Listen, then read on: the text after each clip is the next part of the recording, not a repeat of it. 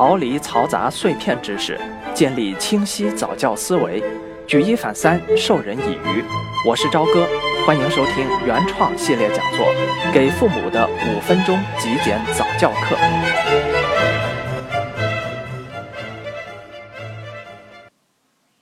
当我们懂得了教育孩子的责任担当，也明白了三岁定终生的道理，接下来咱们还得继续问问自己：这道理啊，看起来挺对，但看不见摸不着的，具体又是怎么个定法呢？咱们又在这个过程中到底起到了什么作用？该如何帮助到孩子呢？在这里，我用一个孩子学走路时摔跤的例子。帮助大家了解这样一个过程。孩子往往从十个多月起，大部分在一岁左右的时候就会开始学习走路。当然，了解过早教的人都大概知道，我们希望孩子在学习走路之前，尽量多学学爬行，有利于将来的上肢发育和身体协调性。那么这个话题我们暂且不谈，我们谈谈孩子开始学走路时。大人的应对对孩子的影响。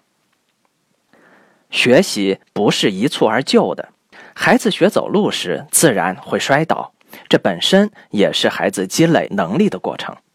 而常见的大人应对孩子摔倒的方式，就可能在不知不觉中塑造孩子的不同性格因素。这话怎么说呢？我们不妨来模仿下：假设有爷爷奶奶、爸爸妈妈四个人。都分别见到孩子摔倒，他们往往会怎样应对？我们逐条假设并进行分析。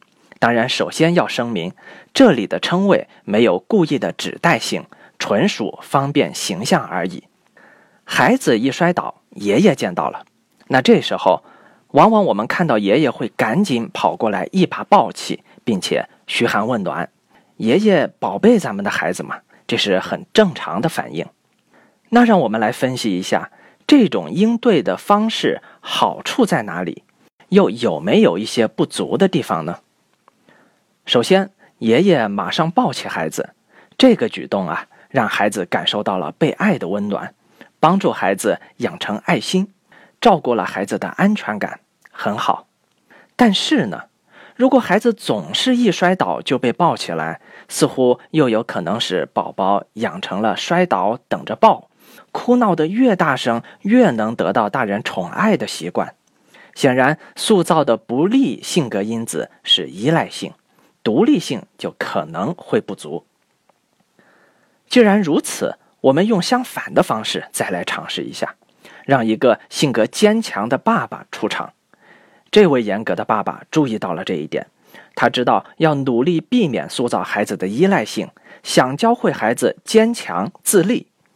因此，当他看到孩子摔倒时，并不去抱，而是站在一旁，大声的让孩子自己站起来。孩子的哭闹声反而更加让他坚定了不能让孩子继续软弱下去的信念。僵持之下，孩子只好痛苦的自己爬了起来。很显然，他的方式对于塑造孩子的勇敢自强很有帮助。可是，这种处理方式又会不会导致不好的东西呢？我们这么说嘛，孩子不是在模仿中学习吗？那么，当孩子以后在幼儿园见到别的孩子摔倒时，他会本能的去扶吗？他以后遇到别人需要帮助时，会不会稍显冷漠呢？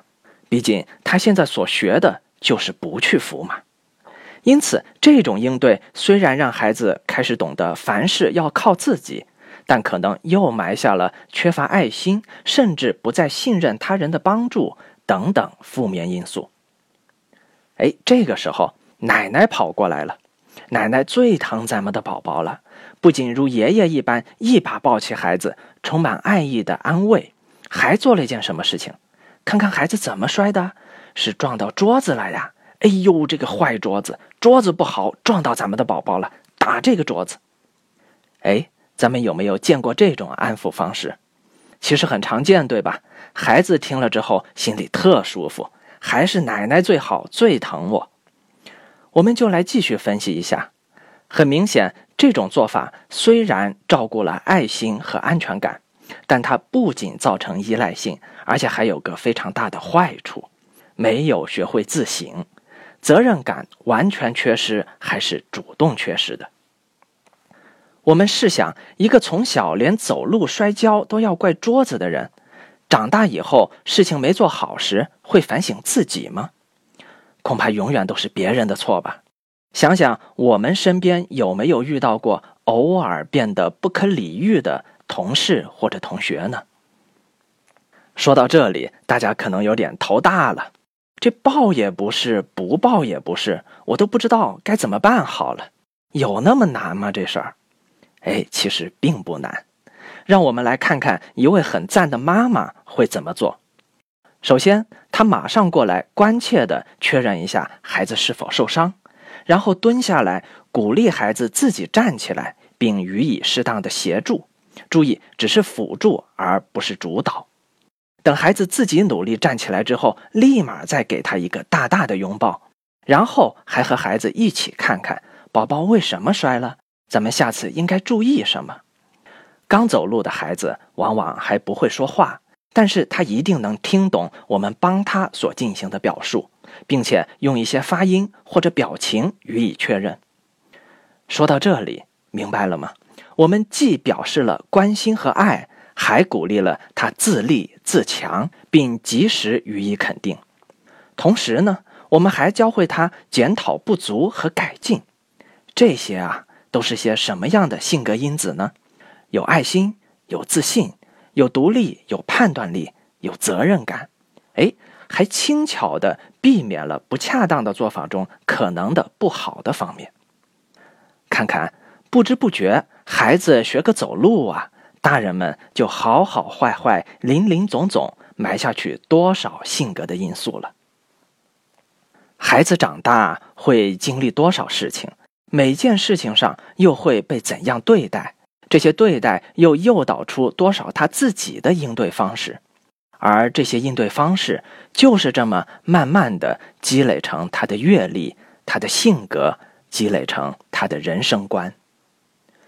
任何人也无法写出一部百科全书，把所有的问题都列出来，教大家如何一一应对。事实上，如果真有人写出来了，那么也几乎不会有人去看，因为要逐条学会的时间，可能比孩子长大还要漫长。但我的建议是，凡事多想想，想想你的做法会导致孩子如何应对和如何模仿，因为啊，你的一举一动其实就是孩子将来的性格。当我们明白了自己是如何影响和塑造孩子性格这个道理，我们就再来谈谈，咱们应该影响和塑造出一个怎样的孩子呢？下堂课继续。